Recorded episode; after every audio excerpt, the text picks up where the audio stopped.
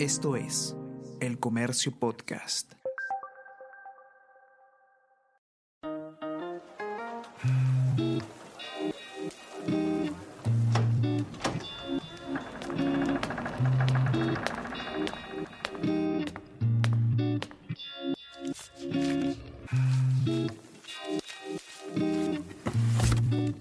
El archivo insólito de El Comercio.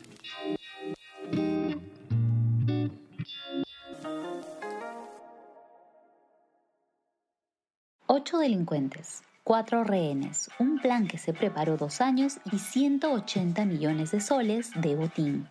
Esta es la historia de cómo se realizó el robo más grande registrado en el país hace 42 años. Y esto es el archivo insólito del comercio. Eran las 10 de la mañana del 20 de agosto de 1979, cuando una camioneta pickup del Banco Agrario del Perú salió repleta de dinero desde su oficina central, ubicada en el Girón Carabaya, en el cercado de Lima. A bordo del vehículo iban cuatro personas. El chofer Pedro Cárdenas, el funcionario Carlos Usuriaga, el agente de seguridad Manuel Iberico y su hijo de 11 años de edad. Todos se dirigían a la cooperativa agraria cafetalera de La Merced, situada en el departamento de Junín. En tres horas serían víctimas del llamado robo del siglo. El terror para ellos empezó minutos antes de la una de la tarde. Su camioneta fue interceptada sorpresivamente por dos vehículos sin placas cuando pasaban por el kilómetro 93 de la carretera central. De ambos vehículos bajaron seis sujetos armados y encapuchados. Redujeron a los pasajeros a punta de golpes, los amordazaron y los amarraron de pies y manos. En cuestión de segundos se apoderaron del furgón y lo llevaron hasta el puente Río Seco. La camioneta terminó secuestrada debajo del viaducto. Así, los delincuentes pudieron abrir la caja de seguridad y extraer 180 millones de soles. Todo ocurrió en tres minutos. Para que sus víctimas no pidan ayuda, dañaron el motor del vehículo. Era una época en la que no existían celulares en el Perú. Lo único que pudieron hacer los trabajadores del banco, el agente de seguridad y el niño, luego de varias horas, fue liberarse de sus ataduras y caminar hacia el puesto de la Guardia Civil ubicado en Surco y denunciar el robo antes de ser llevados a una clínica por los golpes que sufrieron. Esa misma noche, la Policía de Investigaciones del Perú, la PIP y la Guardia Civil iniciaron un gran operativo por todo el país para obtener pistas en la escena del crimen. El complicado caso policial empezaba para los investigadores. La rapidez sin errores con la que procedieron los delincuentes hacía pensar que no actuaron solos, y así fue. Cinco días después, el sábado 25 de agosto de 1979, la policía reveló a El Comercio que dos empleados de la empresa habían dado por separado el itinerario y todos los detalles del viaje realizado por el camión de caudales a una organización delictiva poco conocida. A cambio, los operarios recibieron una fuerte suma de dinero y dos kilos de droga por su participación en el robo. Con los nombres y los alias de los integrantes de la organización, los investigadores de la PIP activaron el Plan Cerco 2 y se movilizaron con picos y palas por varios sectores de La Molina, Chorrillos y Santa Eulalia. Esa noche, la mayoría de peritos regresó con las manos vacías. Más adelante, el 31 de agosto, los investigadores confirmaron que tenían detenido a César Larrea Mendoza, cabecilla de la banda criminal que realizó el millonario atraco. Como ex trabajador del Banco Agrario, fue cerebro de la organización delictiva. Sus cómplices huyeron a distintas partes del país. Uno de ellos, Tito Agapito Arias, alias Negro Pelé, tenía 30 millones de soles del botín y se encontraba escondido y resguardado por narcotraficantes en la selva de Pucallpa. A él lo conoció cuando ambos asaltaron una joyería en 1971.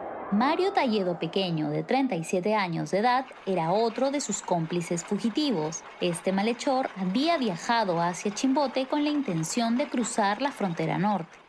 Aunque se logró capturar a varios miembros de la organización criminal, el lunes 3 de septiembre la PIP confirmó que faltaba identificar a tres de los asaltantes que ejecutaron el robo. Los autos usados en el atraco fueron alquilados, mientras que el cabecilla dirigió el plan desde lo más alto del serpentín de la carretera. Desde allí dominó a sus cómplices. Para que ningún auto interrumpa el robo en la carretera central, otro grupo que se hizo pasar por trabajadores del Ministerio de Transportes detuvo a todos los vehículos que venían de la sierra, bloqueando el camino con sogas y piedras. Los delincuentes capturados confesaron que la idea inicial de la REA era robar la oficina central del Banco Agrario dos años antes, en 1976, cuando aún trabajaba en esa entidad. El plan fue descartado al considerarse imposible de ejecutar por la gran cantidad de personas que iban a esa sucursal y por el difícil sistema de alarmas que funcionaban en la bóveda. Por eso se planificó el asalto a una de las camionetas de ese banco que transportaba caudales a diferentes lugares del país. Ese atraco se iba a realizar el 27 de julio, fecha en que los delincuentes sabían que la camioneta bancaria transportaría 450 millones de soles, pero los malhechores no lograron conseguir a tiempo los vehículos necesarios para su plan.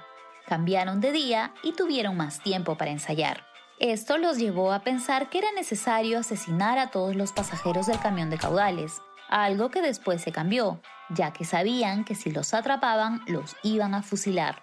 Se supo que en total participaron ocho criminales, de los cuales, hasta el 4 de septiembre de 1979, solo habían sido detenidos cinco y recuperados 100 millones de soles. Ante la prensa, César Larrea, cabecilla de la banda, confesó que fue él quien planeó el asalto a la camioneta sin saber cuánto dinero llevaba y, con voz entrecortada, intentó defenderse asegurando que robó para poder comprarles una casa a sus ancianos padres, darles una buena educación a sus hijos y ayudar a sus amigos del barrio.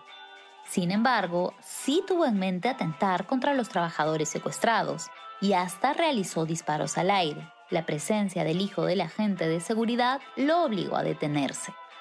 Fue precisamente el niño el que ayudó a reconocerlo y con eso engranar las piezas para desbaratar a la organización que ejecutó el robo del siglo.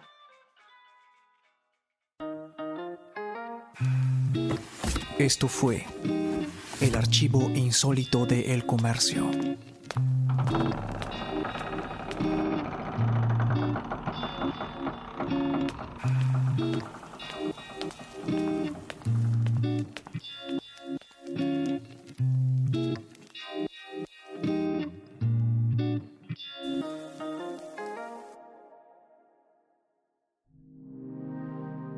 Comercio Podcast.